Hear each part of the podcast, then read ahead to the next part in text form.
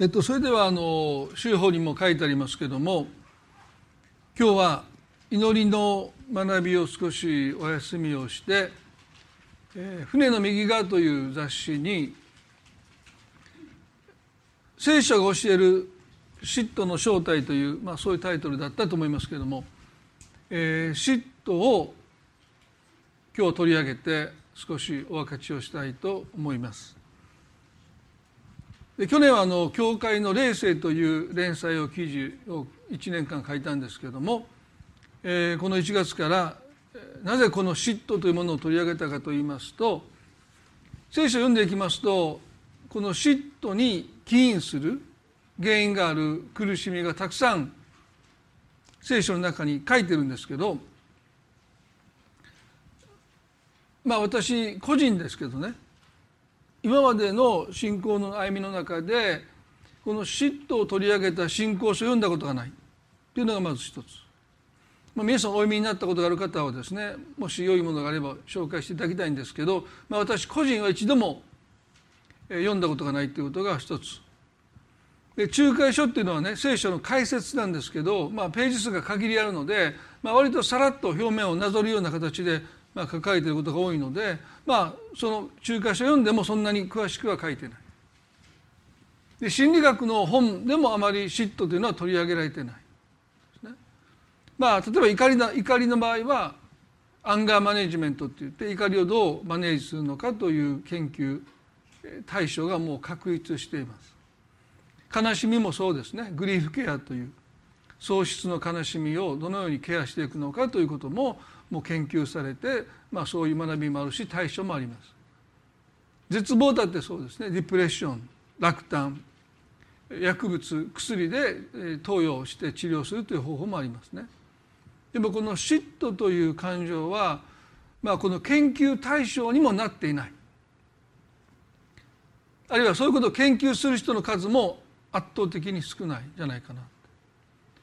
でいろいろまあインターネットで調べますけど本もほとんどないあるとすれば男女間の何かそういう嫉妬にまつわるいろんなそういうお話はあるんですけど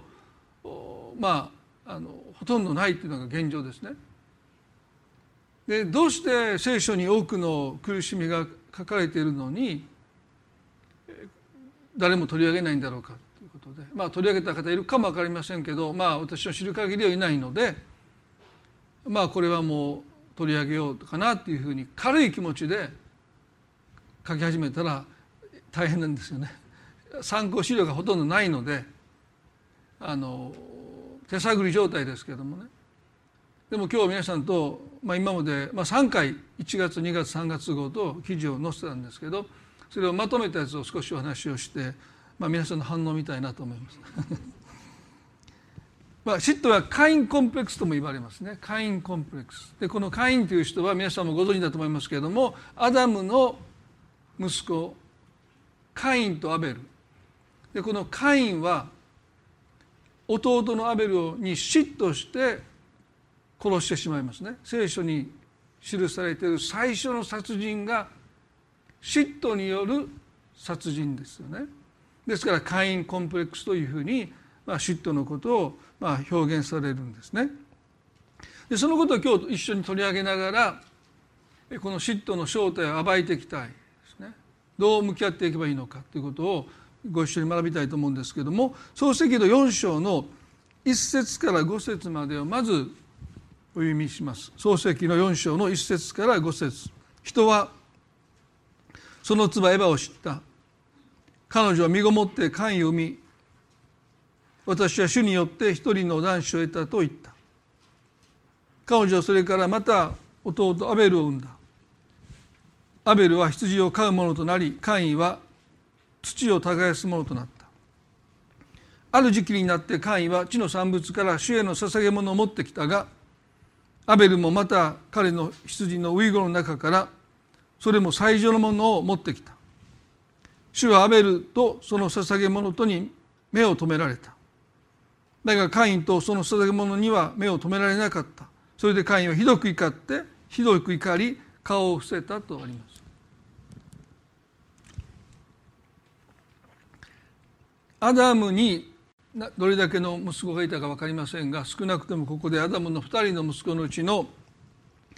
カインと弟のアベルが神様の御前に捧げ物を持ってきたとあります。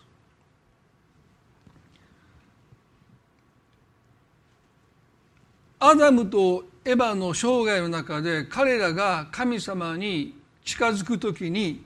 捧げ物を携えて近づいていったという記載はありません。あるいは神様に捧げ物をしたという記載もないんですね。ですから明らかに彼らが罪を犯して神様との関係が断絶してかつて自由に行き来していたその関係が断絶に陥ってエデンの園から追放された後は手ぶらで神の前に出ることができなかった。ですね。そこにできてしまった溝あるいはその関係が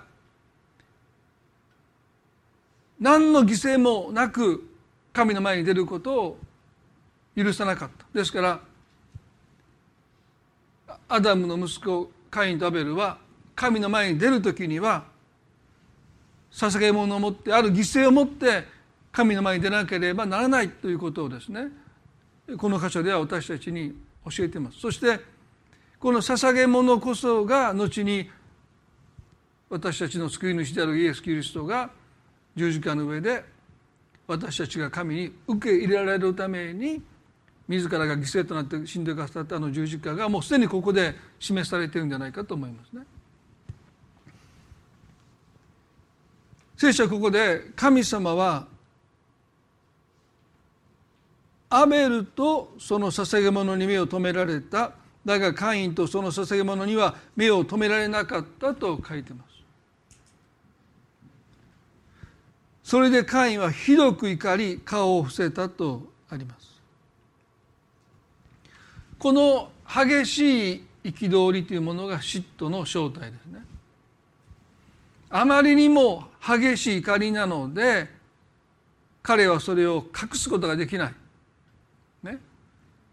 カチンときたぐらいならば笑顔を作ってその怒りを隠すことができるんだけどももうこの怒りは激しすぎてもう明らかに顔に出ているのでカイはその顔を捨てたんだと書いてます。この激しい憤りが嫉妬だと多くの人はあんまり考えない。それはこの嫉妬の分かりづらさっていうものはですね妬みと一緒くたにされていることが一つの理由です。まあ、この記事を書いてでもですね編集の方とお話をしていてこのことがまず一つのハードルですよね。嫉妬と妬みが同じだと思ってる人がたくさんいる。でも全く別物ですね。で辞書を引きますとね妬みで引きますとこう書いてます。妬むこと。まあそりゃそうですね。でその次はね嫉妬と書いてるんですよ。もうおいおいと突っ込みましたよ辞書に、ね、辞書ですらですよ国語辞典ですら妬みと嫉妬同じように書いてます。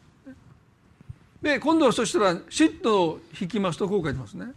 自分よりも優れた人を羨む妬むこと、でこれは妬みなんですよ。で2つ目の意味の説明が正しいです。自分の愛する者の愛情が他の人に向けられるのを恨み憎むことと書いてます。自分の愛する者の感情が他の人に向けられるのを恨み憎むことが嫉妬だだから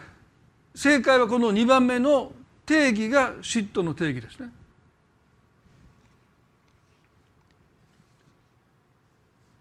妬ましく思うのが嫉妬じゃなくて恨み憎むということが嫉妬です。でこれが全然違うでしょ妬むのと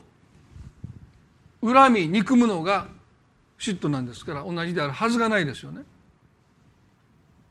でもこれが混同されてるし一緒くたになってる。ですから正体が隠れちゃうんです。だからまあそれが原因かどうか分かりませんけども妬みのことをどうして研究対象として扱わないのかそれはね大したことじゃないって見くびってるからですよ。でもそこに妬みがあって憎しみがあるということが分かってくるとですねそんな見くびって扱うべき感情じゃないもっときちっと扱っていかなければならないんだということに多くの人はほとんど気にも留めてないかのようです。ですね、でもカインはアベルを殺したんですから。何の恨みも本来ないんですよ。でも嫉妬してそしてその命を奪うんですからね。ちゃんとしたもう少し、えっと、定義があるんですね。それは辞書には載ってなくもう少し専門的な中に載ってる定義はこうです。自分が所有したいと望むものまたは所有していると思うものを他人に奪われる際の苦痛の感情自分が所有したいと望んでいるものあるいは自分が所有していると思うものを人から奪われる際の苦痛の感情そして所有欲ないし独占欲とそれが侵される危機感が条件だからと書いてます。所有欲ないしは独占欲とそれにそれが侵される危機感が条件だから他人が自分より多くのものを持っていると感じるだけでは羨望は生じても嫉妬は生じないっていうのは全くその通りですね。危機感が奪われるという危機感がなければ妬みはあってもですね嫉妬にはならない。だから人を嫉妬しているということはその人のことがいいな羨ましいなと思うことではなくてこの人は私の大切なものを私のものを奪おうとしているというですねその危機感からその人を脅威に思ってその人を排除しようとしてその人に敵対心を持つのが嫉妬ですね。まあこの違いまず私たちは理解しておくべきじゃないかそうやって聖書を読んでいきますとね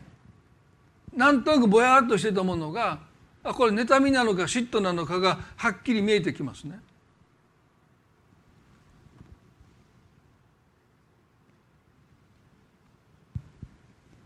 多くの人は例えばね雑誌を見てすごいスタイルのいいモデルの人がねめちゃくちゃおしゃれなファッションして写ってたらねああこんなふうになりたいないいなって多くの女性思うと思いますね。でも何やこの人って言ってブリブリに破ってたらちょっと嫉妬に近くなってきてますね。普通はああいいな羨ましいなこんなスタイルがいいな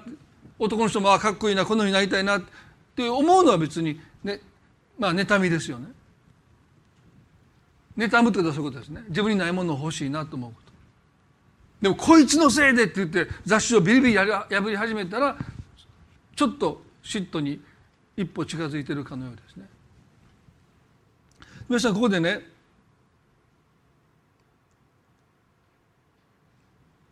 4節で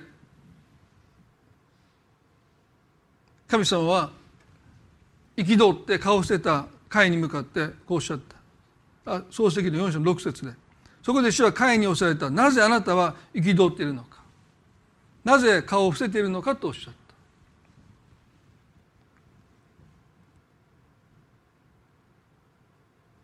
ここで神様はねなぜ憤っているのか。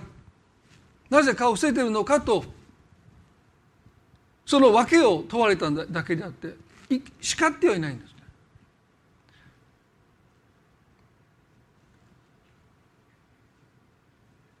このことをまず心に留めたいですね。神様はなぜとその理由は問われてるんだけど叱ったり責めてはいないということですね。なぜそうなのかというと嫉妬という感情を持つ時にそれがダメだ罪だって言われて頭ごなしに責められても解消しないんですね。自分の心を吟味してなぜ私はこの人に対してそういう思いを抱いているのかこの人さえいなければってなぜそんな気持ちになってしまっているのか何がそうさせてるのかということを私たちは自らの心を吟味していかなければこの嫉妬の問題から私たちの心は解放されないということですね。ダメだからダメでは済まない。なぜ私はこの人がいなければっていうそんな思いを抱いてしまっているのかということをですね自らの心に問うていくことが必要ですねですからなぜあなたは憤っているのかというこの言葉を自分に向けてなぜ私は憤っているのかと問うていかなければならないからだと思います。まあ、このことは後でもう少し詳しくお話をしたいと思いますけれどもね嫉妬から解放された一つの症状はねこの人がいても大丈夫だと言えるようになった時にあ私は嫉妬の問題から自由になってるんだと言えると思うんです。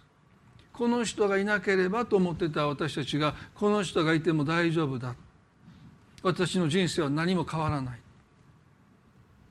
この人は私の何も脅かさない。ということに私たちの心がもう一度立ち返っていくならば私たちはこの嫉妬の問題から自由になって生きていけるんじゃないかなと思いますね。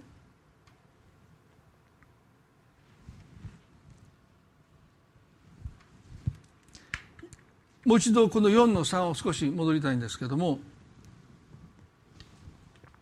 自分を吟味するとはどういうことかというとそもそもなぜ私の捧げ物が神様の目に留まらなかったのかということをですね吟味することに他ならないですね。ここではこう書いてます。ある時期になってカインは地の産物から主への捧げ物を持ってきたがアベルもまた彼の羊のウイゴの中からそれも最初のものを持ってきた主はアベルとその捧げ物に目を留められたまああの五節では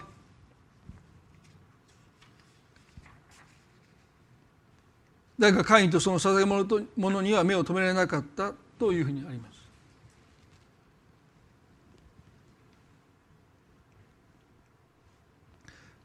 カインの激しい憤りは神様が私の捧げ物に目を留めてくださらなかったのは弟のアベルのせいだと勘違いしてる思い違いしてることがそもそもの原因ですね。お前のせいでって俺の捧げ物は神様に目を留めてもらわなかったんだという怒りですからね。だからお前さえいなければ神様は私の捧げ物に目を留めてくれるはずだというこの勘違い。でも皆さん会員の捧げ物が神様の目に留まらなかったのはアベルとは全く無関係ですね。彼がいようといまいとそんなことは全然関係ない。皆さんねこの人さえいなければと思う人がいなくなったら自体が本当に変わるのか。私の人生が変わっていくのか。私の心が平安になって満たされて喜びにが満たされるのかということをですね私たちは時に吟味しないといけない、でもそもそも私の側に私の中に問題がないのか。私さえ変わればことは状況は変わっていくのではないか。少なくともここで会員の捧げ物に神様が目を留めなかったのはアベルのせいでは全くありません。アベルが何かしたからでもない。会員の捧げ物が神の目に留まらなかったのはここに書いてますね。彼は地の産物を持ってきたって。ここでね持ってきたがアベルもまた彼の羊のウイグの中からそれも最初のものを持ってきたと比較されています。何が違うか。羊のウィーゴの最上のものは市場価値が地の産物よりも高かったのは事実だと思いますね。おそらく。ですから2人が持ってきたものを市場の価値で測ると弟アベルの持ってきた羊の方が多分価値は高いと思います。なぜかというと当時環境性もないのでねまだもう地の産物なんてもう生え生えもう至る所に生えてたわけでしょ。だから希少価値のまあ例えば今でいうタケノコみたいなものがあってねえこんなんで1万円っていうねそんな市場価値はないはずなんですよねそんな食べる人もいっぱいいないしねだからまあせいぜい持ってきたものとこっちは生き物ですからねそして羊がそんなたくさんボコボコ産むわけじゃないので市場価値からすると多分アベルの方が捧げ物の方が高いまあ例えば10万と、まあ、3,000円ぐらいだとしますね。で神様が10万するからそっちの目を留めたっていうわけじゃないですね。そこを神様ほとんど気にしない金額は気にしないんですね。で持ってくるまでのプロセスですよね。会員は畑のものを、まあ、適当に目に留まったものを引き抜いたあるいはむしり取ったかして神の前に持ってきた。でもアビラどうですか？ウイゴの中ってもうそこで一つの選択をしてるんですね。そしてそれも最上のものを持ってきたっていうのは選んで選んで選び抜いてよりすぐりのものを。これだったら私の持ち物の中で最も神様にお捧げするのにふさわしいものだとアベルは考え抜いた末に神の前に持ってきた。これが礼拝なんだ。で神様はこれを見てるわけですよ。このプロセスを。持ってきたものがどっちが高いかって。でどっちみち神様食べないんだからね。そんなものをこの私の好物やって美味しいなって地の産物野菜嫌いないってそういうわけじゃない。どっちみち食べないんだから。ということは何が大切かというと神の前にどれだけ彼らが選び取るというですね。これでもないあれでもないこっちの方がいいかなこっちの方がふさわしいかなということをどれだけ考え抜いた末にそのものを持ってきたかというプロセスを見て神様は礼拝されたと感じるわけですからね。で皆さん教会来る時ね遠くの人はいいですよ。近くの人は、まあ、そういうそういう意味じゃないですからね。私もっと引っ越ししようって。一番遠くに引っ越して。一番不便な交通機関を使ってやってきたらもう神様目を止めてくださる。もうこの近くの人。もう多分何おられますけどあんたも近く5分で来たんてね。まあそういうわけじゃないですから皆さんね。気にしないでくださいね。いろんな事情があっていろんなことを都合をつけてね。それでも神様に礼を捧げたいという気持ちを神様は喜んでくださるということであってね。まあ少なくてもカインはその気持ちがなかった。自分の持てるものの中でどれが一番神様にふさわしいのかなっていうことをカインは考えることをしなかった。でもアベルはそのことをね最後の最後まで多分どっちにしようかなやっぱりこっちかなやっぱりこっちかなってずっと多分考えてもう最後の最後にああこれだって言って持ってきたんじゃないかと私は想像します。まあ、前にも私皆さんも何度も言いますけど私が妻にプレゼントした中で今も言われてるのがサメのプレゼントですよね。サメのぬいぐるみをプレゼントした時にねすぐ聞かれましたよ。どういう意味でこれくれたんだ？どういう気持ちがこのサメのぬいぐるみにあるのって聞かれたんですね。いやどういう気持ちって言われてもサメのぬいぐるみが売ってやったので手に取って買っただけ。そんなんやったらいらんっていうかどうか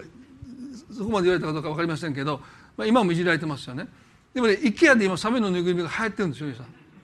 ちょっと僕時代の先取りしすぎただけで、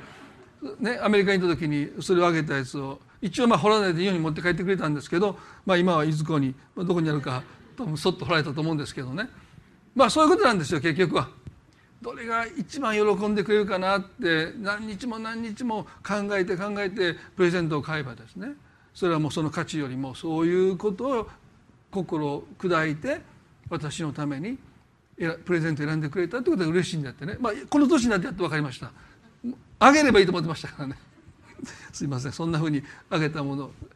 会になってまさにじゃあ自分を見てて僕はやっぱり責められましたよね。もう本当会もそんな気持ちで。畑のものを持ってきて神の前に置いたですから神様がアベルとその供え物捧げ物に目を留めるのは当然ですよね嬉しいんだからでもカインの捧げ物を見て神様は嬉しいと思わないですよね。マラキ書にこんなふうに書いてますよ。マラキ書の一章の三節であなたはあなた方は盲目の生贄を獣を生贄に捧げるがそれは悪いことではないのか足なえた者や病気の者を捧げるのは悪いことではないないかさああなたの総督のところにそれを差し出してみよう彼はあなたを読みしあなたを受け入れるだろうか万軍の主はおせられるとまあそういうことですよね。あなたの人間の総督に持っていかないものをなぜ私のもとにあなたは持ってくるのかとおっしゃった。その捧げ物を見て神様は尊ばれているとは感じないんですね。いや逆に蔑まれているとお感じになるんでしょう。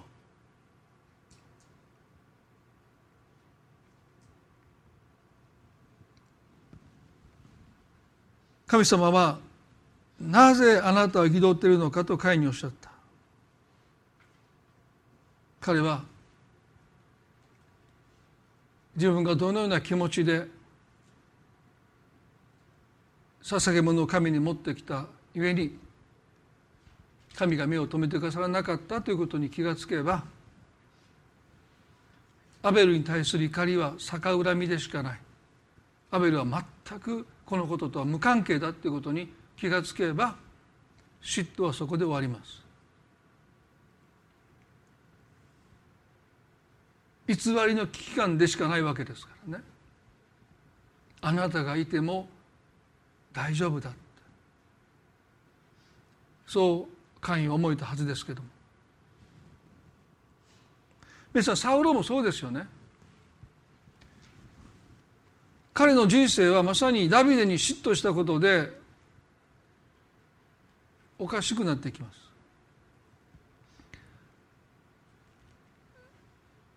少年ダビデがペリシテ人の最強兵士ゴリアテを倒した時にねサウロは妬んだと思います。自分が倒し倒したかったと思います。自分がサウルあのペリゴリアテを倒して自分が賞賛を受けたいと思ったに違いない。ですからこの少年ダビデに先を行かれたというかその少年ダビデがそのゴリアテを倒したことを妬んだはずですね。でも危機感はそこにない。少年ですから。ですからサウロは妬んだんだけど危機感を持ってなかった。ダビデはサウロを脅かす存在ではなかったので自分の部下に飯入れるわけですからね。そして高い地位をダビデに与えます。危機感がないわけですから。妬んでおいても。そしてダビデはその期待に応えて活躍に活躍を続けていく中であの出来事が起こりましたよね。ペリシテ人の戦いに大勝利して凱旋したあのサウロとダビデをイスラエルの女性たちは歓喜を持って歓迎しダビデは千打ち。あごめんなさい。サウロは千打ち。ダビデは万を打ったと叩いた。この時サウルの心にある変化が起こりましたね。サウルは非常に不機嫌になってこう言いました。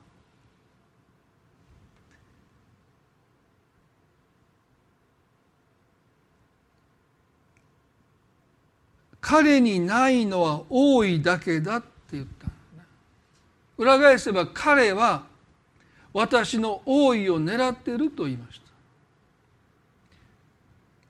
ゴリアテを倒したダビデ。人々がダビデをいくら称えても妬みでしかない。羨ましいと思うしかない。そこに危機感全くありません。この少年が何を私に害を加えよう夢にも思わないし考えもしなかったんですけど成人したダビデが敵との戦いに勝利して凱旋した時に民はこぞって万をダビデに与えた時に彼にないのは多いだけだといったこの言葉からサウローの心に明らかに危機感が生まれてる。聖書はこう書いてますよ。その日以来サウロはダビデを疑いの目で見るようになったというこの疑いの目というのは敵意ですよね。こいつがいる限り生かしている限り私の王座は危険にさらされているという敵意をダビデに向けるようになってしまった。そしてダビデがその自分にはそのような思いがないことをいくら証明してもサウロはこの敵意を捨てることをしませんでしたね。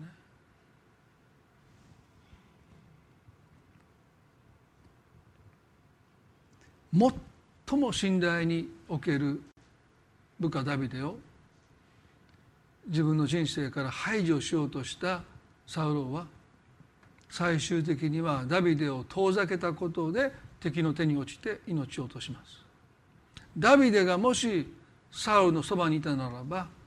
命を落とすはずがなかった。その息子ヨナタンも命を落とすはずがなかったのに敵ではない敵を敵だと思い込んで自分から遠ざけたことによって本当の敵に命を奪われたという本末転倒なことがサウルの人生に起こります。そして多くのクリスチャンの人生にも起こりうるんだということです。敵を誤って私たちは敵でない人を敵として戦うと本当の敵にやられます。背後から襲われます。そのことの教訓としてサウルの人生は私たちに語られているわけですよね。ここで漱石の4の7で神様は会にこうおっしゃった。あなたが正しく行ったのであれば受け入れられる。ただしあなたが正しく行っていないなら罪は戸口で待ち伏せしてあなたを恋したっている。だがあなたはそれを収めるべきだとおっしゃったここでも聖書はカインが嫉妬していることを責めていません。あなたがその感情を正しく扱えば神様あなたを受け入れてくださるけども正しく扱わなければという罪が戸口であなたを待ってるとおっしゃった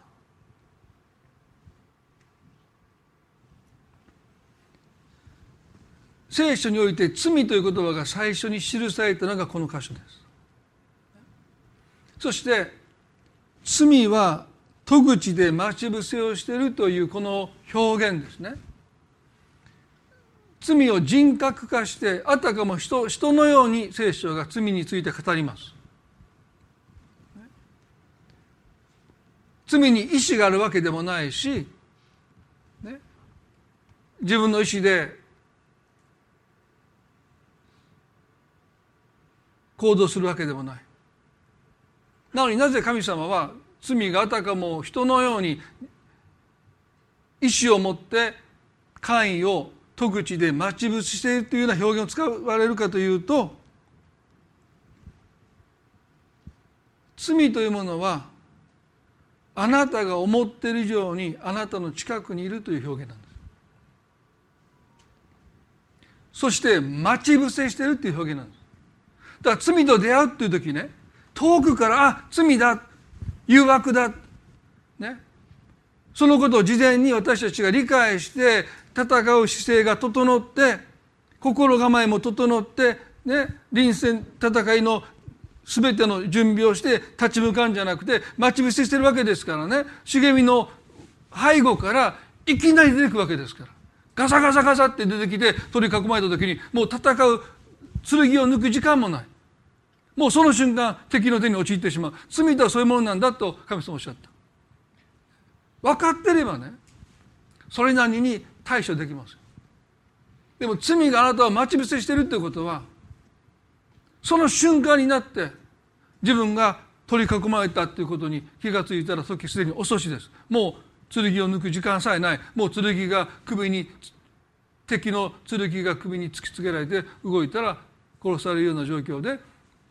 武装解除されて敵の手に陥っていくんだよ。だからあなたが思っている以上に、ね、罪はあなたに飛びかかってきますよ。隠れてますよ。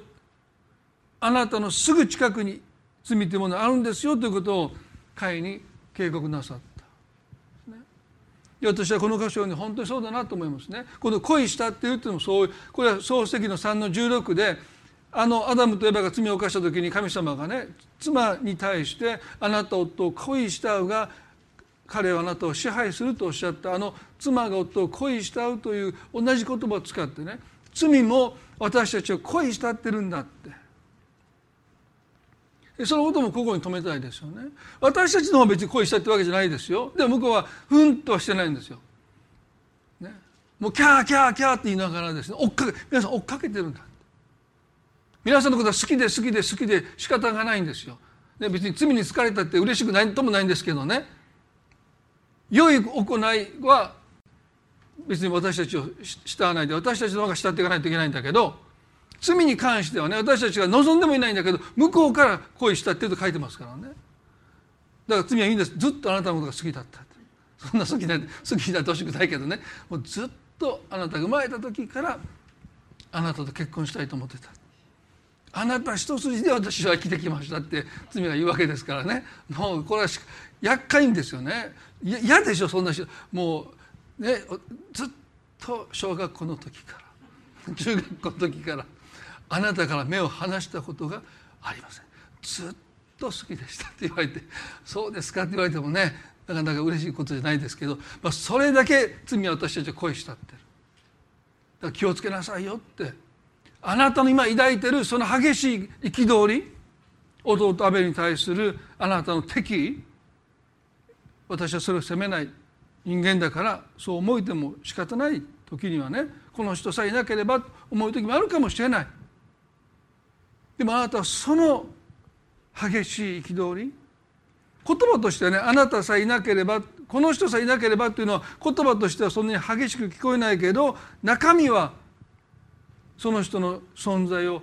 消し去りたい。この人さえどっか行ってくれれば私の人生はもっと豊かにもっと幸せになれるのにというその思いはですねオブラートで包まれてるけど実に激しい敵意ですよね。この人さえいなければ。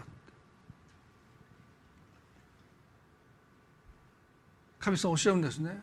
その思いをあなたは正しく収めなければならないと書いてます、ね、放置してはならないし収めなければならないとおっしゃった。私たちはどのようにして嫉妬という敵意をこの人さえいなければというこの敵意をどのようにして収めることができるのか。最後にそのことをご一緒に考えて終わりたいと思いますけれどもそれは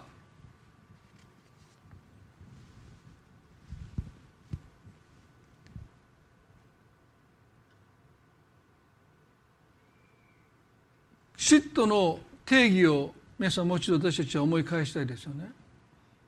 それはこうです。自分が所有したいと望むものあるいは所有していると思うものが他人の手に渡っていく他人に奪われるということに関して私たちが抱く危機感ですね。ですから嫉妬の根源は自分のものでないのに自分のものだと私たちが思う勘違い。神様が捧げ物を気に入ってくださるその神様が気に入るというですね。あなたの捧げ物をとっても嬉しいっていう神様がその捧げ物を見て気に入ってくださるその気持ちそれは誰のものですか？神様のものですよね。会員のものじゃない。あれは俺のものだって主張したってダメですよ。例えば人の愛もそうですね。人から愛されるその愛は愛してくださる愛はその人の感情でその人のものなのにそれがあたかも自分のものであるかのように私たちが思う時に私たちの中に嫉妬の問題が生まれてきます。例えば機嫌の良さ、ね、人が機嫌がいいか悪いかはその人の感情なのでその人の持ち物だけれどもなぜあなたは私に対して機嫌よくないのって。何か自分のものであるかのように人の機嫌の良さを私たちが要求する時にそこに不当に所有する問題が生じますよね。人が機嫌がいいか人が機嫌が悪いかその人のものであって私たちはそのことに対してもし言えるならばできたら機嫌よくいてくださいとお願いベースでお願いできるんだけど要求はできない。なんで今日機嫌悪いんだってそれはダメです。できたら今日一日機嫌よくいてくださいねっていうのはその人の感情ですからねお願いはしても要求するのは不当な所有につながってきます。なんで私を愛してくれないんだってそれはね愛してほしいという要求はできるんだけどお願いできるんだけども愛することを私たちは誰にも要求できないですよ。神様が神の捧げ物を気に入ってくださったこの神様の思いこの神様の愛をカインは要求できないです。与えられたものを感謝して受け取ることはできます。でもなんでですかって。あれは俺のものだって。彼はそれを不当に所有しようとしたゆえにアベルがそれを奪おうとしてると思って敵意を持ってアベルを殺すわけ。サウルもそうですね。イスラエルの王座は誰のものですか？サウルのものですか？そうじゃない。それは神様のものですよ。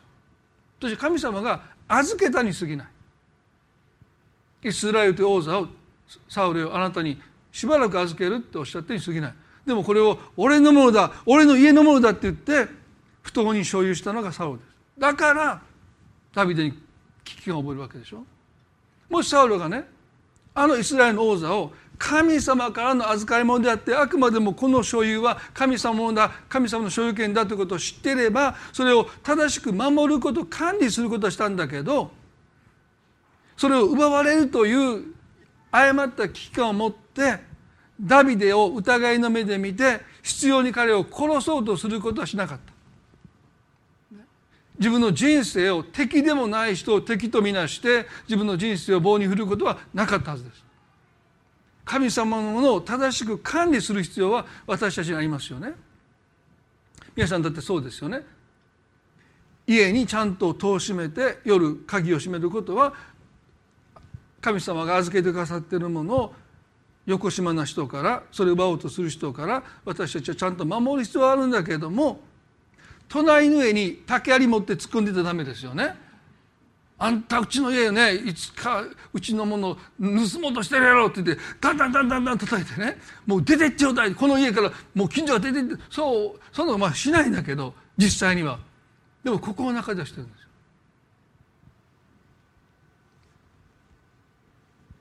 神様のものを正しく管理すること。そのことを私たちが学んでいかなければ会員はねアベルを野に誘い出して彼に襲いかかり彼を殺したと書いてます。ローマの14の8を最後に読んで終わりたいと思います。ローマ書の14の8もし生きるなら主のために生きもし死ぬなら主のために死ぬのです。ですから生きるにしても死ぬにしても私たちは主のものですとあります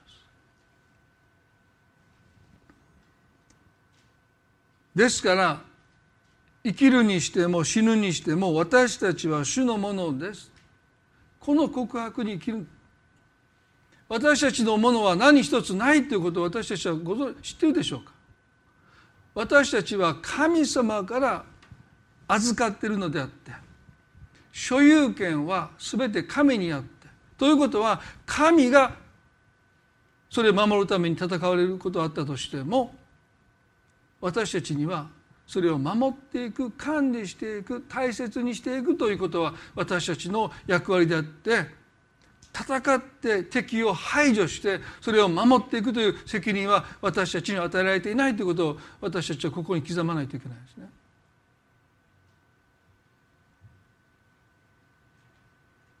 守ることを管理することを大切に扱うことは私たちの責任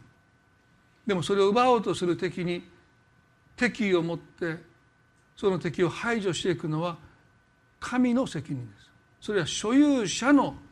責任であって私たちの責任じゃない。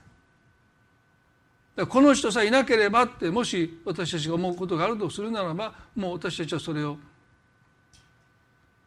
責任を逸脱してるんですね。その時こう思うべきですね。私は何を不当に所有しようとしているのか。自分の心に問うてみるならばあ神様のものなのに私は自分のもののものであるかのようにそれを所有しようとしてるんだということに気がつかされていくならばですね誤った危機感は私たちの心に生まれることはありません。妬むことはあってもねそれは人間ですから仕方ない。いいな羨ましいな。でもその思いが敵意になったりこの人さえいなければ私はもっと幸せになれる。成功する。すね。その嫉妬の中に私たちが陥って本当の敵を見余ってしまうならば私たちはあの会員が戸口で待ち伏せしていた罪に襲いかかられて彼自身が襲い罪に彼はアベルに襲いかかりましたけどカインも罪に襲いかかられて罪の虜になっていったわけですよね。彼の生涯はそのことゆえにですね大きく計画を変更することを余儀なくされていく皆さん聖書には数えきれないほど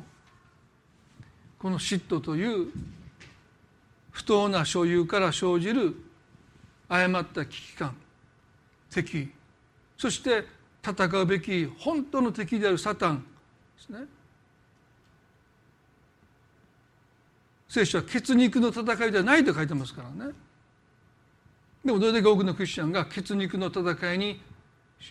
終始してるんじゃないでしょうか。教会は実に血肉の戦いの連続ですよ。どちらの教会がどちらの教団が正当的なのか。そんなことばっかりやってきたわけですからね。聖書はもう繰り返し繰り返し私たちの戦いは血肉による戦いではないって書いてるわけですから。罪と戦わないといけない、なのに私たちは人と戦ってばかりいてしまう。そうならないために。生きるにしても死ぬにしても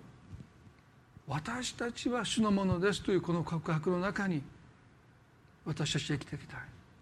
そして今私たちが不当に所有しているものをもう一度手放して預かってるだけですからね。神様これはあなたのものですと所有権が神にあることを告白していくということを私たちはしていきたい。牧師としてこの教会の所有者は神様ですからね。私物化しない。自分の働きも私物化しない。それは神様から託されてる。預かっているんだということを告白し続けていかなければ気が付いたら私物化してしまうということはこんなにも罪は私たちの近くにいることに私たちは気が付いてないわけですから。ですね。私たちは主のものですというこの告白にますます生きる私たち一人一人でありたいなと思いますね。一言祈ります。恵み深い私たちの父の神様。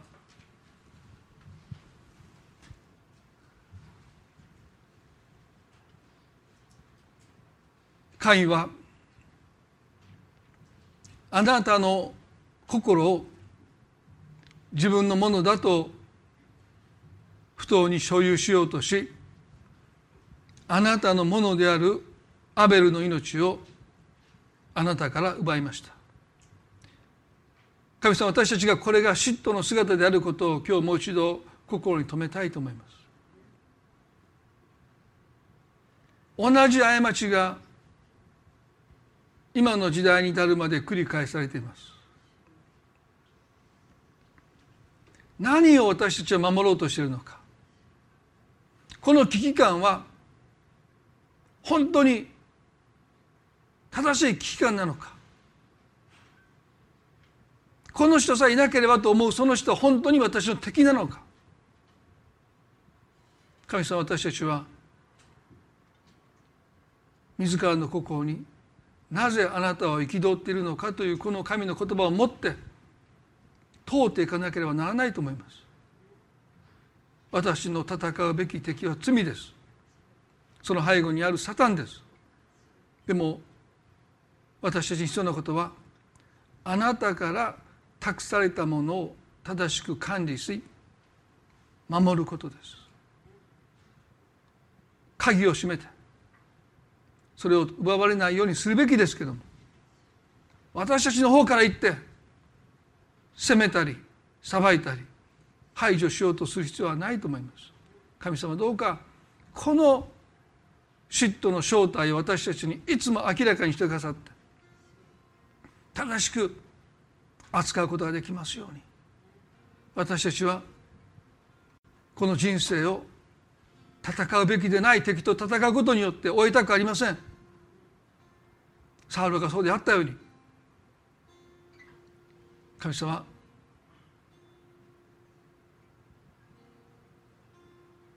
生きるにしても死ぬにしても私たちはあなたのものです。そう告白しつつ歩ませてくださるように神様この礼拝を感謝します。あなたが一人一人の心に語ってくださっていると信じます。語り続けてくださるように不当な所有しているものがあるならばあなたの所有を認めます。あなたのものですと。預かり物ですと告白できますように。私たち一人一人導いてください。神様この場におられる一人一人の上にまたそのご家族の上に等しくあなたの祝福が注がれますように。まだ感染拡大が完全に収束していませんがどうぞこの1週間もあなたがお一人一人を守っててくださり平安の中に歩ませてくださるように心から祈ります。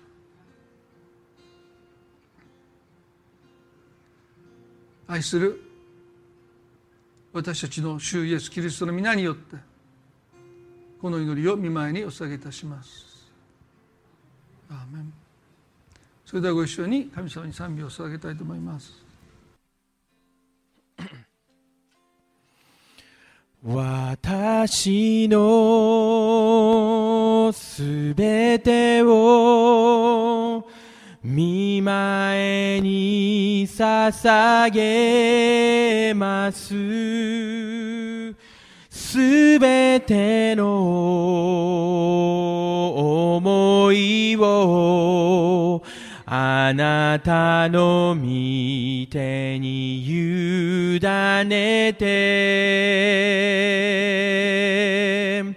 まだ見ぬ未来も夢見てきたことさえ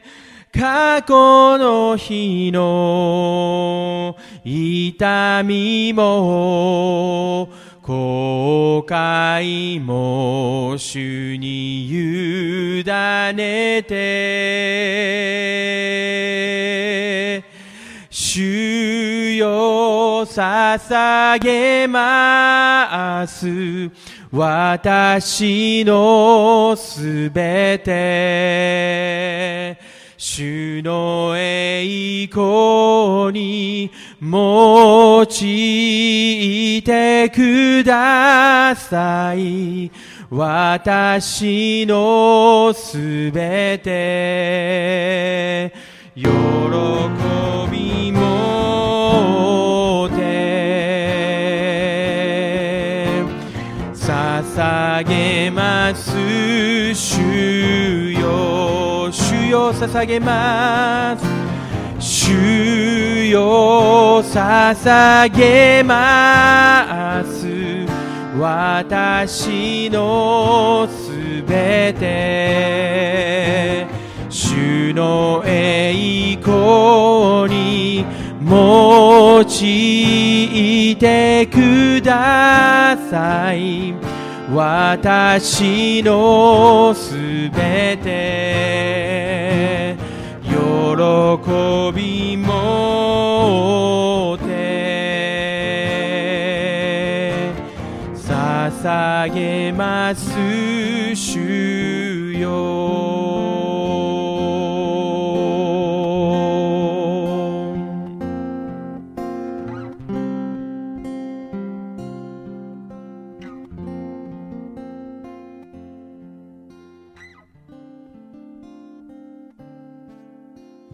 たいと思います。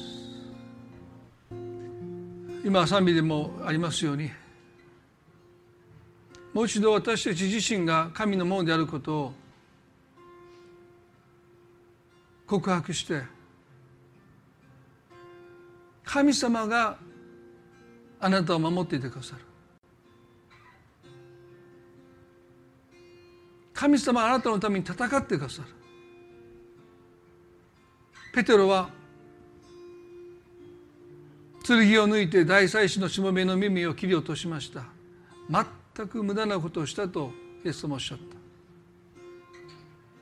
もし私が願えばローマの十二軍団に勝る天使の群れを直ちに配置することができないとでも思うのかとおっしゃった。神様今戦うべき相手を私はもしかしたら誤ってるのかもしれない。